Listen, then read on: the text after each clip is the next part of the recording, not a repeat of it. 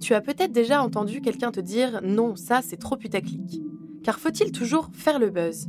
C'est la question que l'on se pose aujourd'hui. Je suis Anaïs Kopman, bienvenue sur Entreprendre en vrai, un podcast créé avec Fiverr. En 3 minutes chrono, on parle de l'entrepreneuriat sans filtre.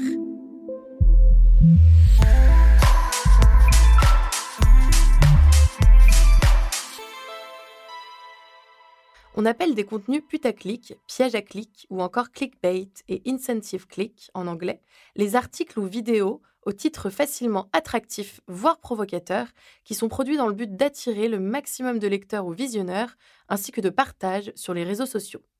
Tu l'as bien compris, a priori, ici, on ne compte pas forcément sur la qualité d'un contenu, mais plutôt sur le maximum de viralité qu'il pourrait entraîner. D'après le youtubeur Absol, pour générer du clic, il faut tout miser sur les titres. Des titres qui soient à la fois aguicheurs, du style Les plus belles femmes de footballeurs, ça peut être aussi des devinettes, du genre Découvrez ce qu'il se passera ensuite, ça peut être aussi des titres terrifiants ou violents, moqueurs, comme les pires photos de Noël, et enfin des titres listes avec par exemple le top 50 des échecs. Alors, sans surprise, ces titres sont souvent des pièges tendus aux internautes qui sont la plupart du temps déçus après avoir cliqué dessus. Entre fake news, publicité à gogo et articles complètement désordonnés, les contenus clickbait ne satisfont pas grand monde. Et pourtant, ça nous arrive encore à tous, de temps en temps, de cliquer sur un lien qui attise notre curiosité, alors qu'on se doute grandement qu'on va rester sur notre faim. Et ça, c'est normal. Ça s'appelle la technique du curiosity gap ou écart de curiosité chez nous, expression créée par l'économiste George Lowenstein. Il explique que les clickbaits fournissent assez d'infos pour éveiller ta curiosité, mais pas assez pour la nourrir. Et c'est à cause de cet écart que tu finis donc par cliquer sur le lien dans l'espoir vain d'en savoir plus sur un sujet. Résultat, Facebook a récemment annoncé qu'il allait changer son algorithme pour réduire la portée de ses contenus dans nos fils d'actualité et nos désillusions avec. Mais alors, en tant qu'entreprise, marque ou média, pourquoi produire de tels contenus?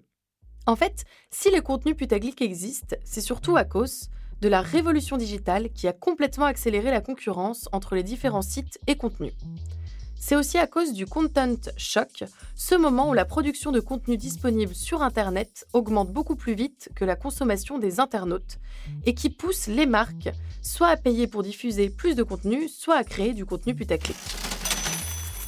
Car qui dit accroissement du trafic dit accroissement des revenus publicitaires. Concrètement, avec suffisamment de clics et donc de vues sur le contenu produit, on peut acquérir de nouveaux clients ou encore financer son site ou média grâce à des publicités dont on garantira la visibilité.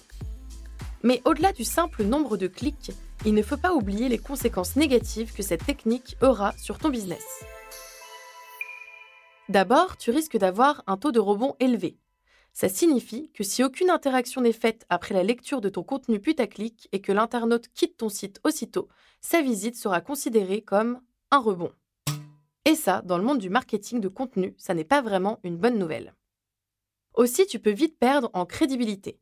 Même si l'on peut penser qu'enregistrer beaucoup de visites est un gage de fiabilité, tu imagines bien qu'en piégeant tes visiteurs, tu risques au contraire de perdre leur confiance et leur envie de revenir sur ton site. Entre déception et départ, ton contenu peut donc vite être considéré comme bas de gamme. Bon, heureusement, tu n'es pas non plus obligé de te la jouer putaclic de manière automatique. Si tu préfères, à raison, prioriser la qualité de ton contenu, qu'il fasse partie d'une stratégie de content marketing ou qu'il soit carrément ton métier, tu peux toujours garder en tête le cœur de la technique du clickbait en choisissant des titres et images qui attirent le plus possible ta cible, à condition de tenir ta promesse une fois que le visiteur a cliqué. Alors, toi, tu choisis la sensation ou la qualité, la vraie?